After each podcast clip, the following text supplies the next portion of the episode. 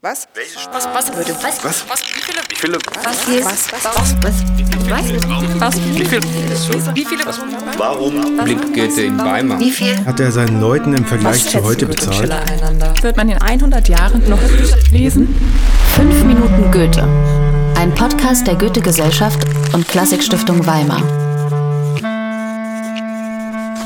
Herzlich willkommen zu einer neuen Folge. Heute spreche ich mit Andrea Polaschek. Sie ist Professorin für neuere deutsche Literaturwissenschaft an der Universität Bonn.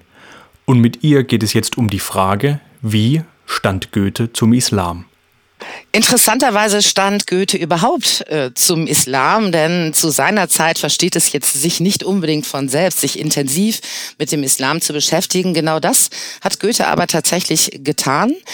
Und zwar in zwei Phasen seines Lebens. Einmal als wirklich junger Mann in den 1770er Jahren in Straßburg und dann noch einmal als, sagen wir mal, nennen wir es mal, gesetzterer Mann mit um die 60, als er dann noch einmal sich dem Orient insgesamt und dem Islam zugewendet hat in der Vorbereitung seiner großen Gedichtsammlung Westöstlicher Divan. Der westöstliche Divan ist Goethes bekannteste Auseinandersetzung mit dem Islam. Das Buch erscheint 1819. 200 Jahre später, also 2019, ist ein neuer Divan erschienen. Eine Sammlung, in der sich Dichterinnen und Dichter aus heutiger Perspektive mit Goethes Lyrik, aber auch mit seiner Haltung zum Islam auseinandersetzen. Einige Passagen daraus streuen wir im Verlauf dieses Gesprächs ein. Zu Goethes Zeit versteht es sich zwar nicht von selbst, sich mit dem Islam zu beschäftigen, aber wenn man es getan hat, dann herrscht doch eine tendenzielle Entspanntheit vor, die uns heute vielleicht bedauerlicherweise ein wenig fremd geworden ist. Und das ist das Zweite eine große Gelassenheit und Entspanntheit im Umgang mit islamischem Content. Und das Dritte, und das hat mit seiner Dichtung zu tun, Kreativität. Er hat sehr, sehr eigensinnig sich aus dem großen Komplex Islam das herausgenommen, was seinen Neigungen äh, entsprochen hat und was er dichterisch produktiv machen konnte. Morgens, als die Sonne beginnt, kehrt die Parsin zurück von der Taufe des Kinds hält den Atem an, passiert die verbrannten Reste der Hütte von Philemon und Baucis, verkohlt ihre Knochen, verkohlt die Knochen ihrer Gäste, steigt noch der Rauch auf. Die Augen feucht, das Herz in Bewegung, schaut Faust von der Spitze des Turms aus auf sein Gebiet ohne Grenze, sieht, wie sein Sieg ihm im Blick liegt. Über ihm am europäischen Himmel läuft die Ode an die Freude. Was faszinierte Goethe denn konkret am Islam? man kann, wenn ich das richtig sehe, grob vier Faszinationskomplexe voneinander unterscheiden, die auch in seinen unterschiedlichen Lebensphasen unterschiedlich stark akzentuiert waren. Die frühe Zeit ist vor allen Dingen äh, dadurch, ähm, dadurch gekennzeichnet äh, durch die große Faszination für den Propheten Mohammed.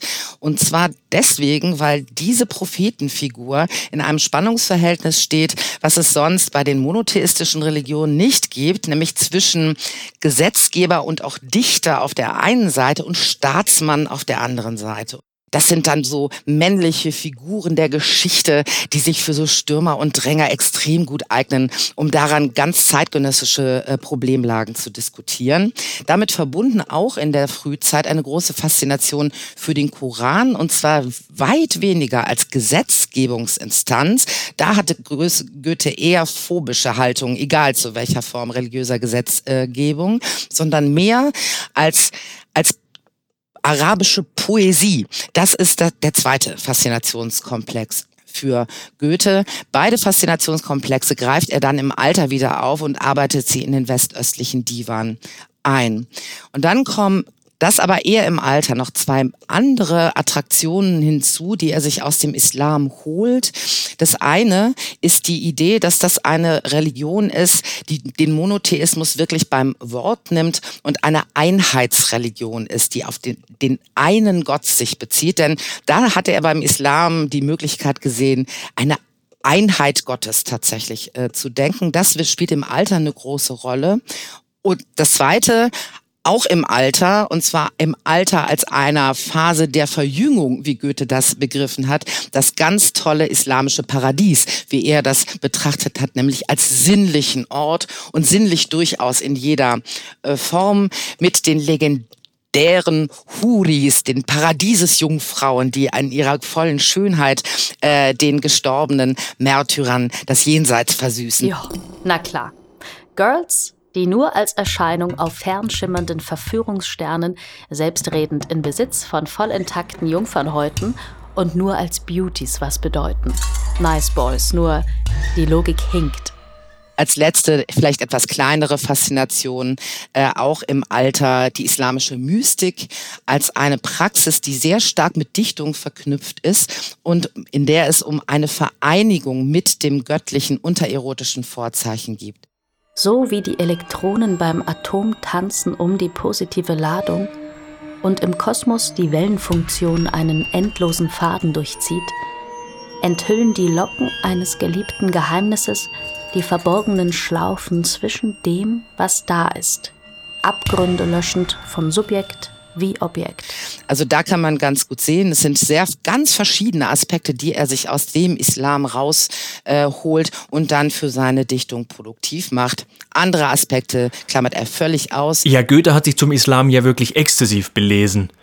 In einer Vorankündigung zum westöstlichen Divan im Morgenblatt für gebildete Stände bringt er seine intensive Auseinandersetzung mit dem Islam auf die Formel Ja, er lehnt den Verdacht nicht ab, dass er selbst ein Muselmann sei. Ja, er lehnt den Verdacht nicht ab, dass er selbst ein Muselmann sei. Zwei Dinge kann man daran sehen. Eine sehr spielerische und eine durchaus ernste äh, Dimension. Die ernste Dimension ist tatsächlich die Vorstellung Goethes, die er hatte im Kontext des westöstlichen Divans, nicht ganz zu Unrecht, dass zumindest der Anspruch an ihn selbst, sich wirklich in diesen Orient und damit auch in den Islam hineinzudenken und hineinzuleben. So tief, dass gleichsam eine Verwandlung, eine eigene Verwandlung Verwandlung in einen Orientalen stattfindet. Das ist ein ganz wichtiger Punkt. Das hat, das hat einen hermeneutischen Oberton. Also es geht darum, wirklich intim zu verstehen. Ja. Das ist äh, zu Goethes Zeit nicht so selten. Die frühe Indologie hat ähnliche äh, Vorstellungen. Also das heißt, das ist, das ist ganz ernst gemeint.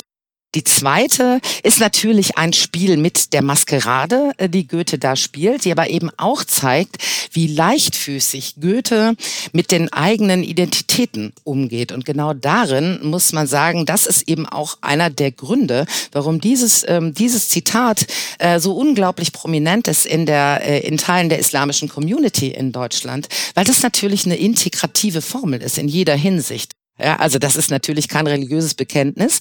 Äh, in gewisser Weise könnte man sagen, es ist mehr. Es ist eine integrative Geste des Verstehens. Fünf Minuten Goethe.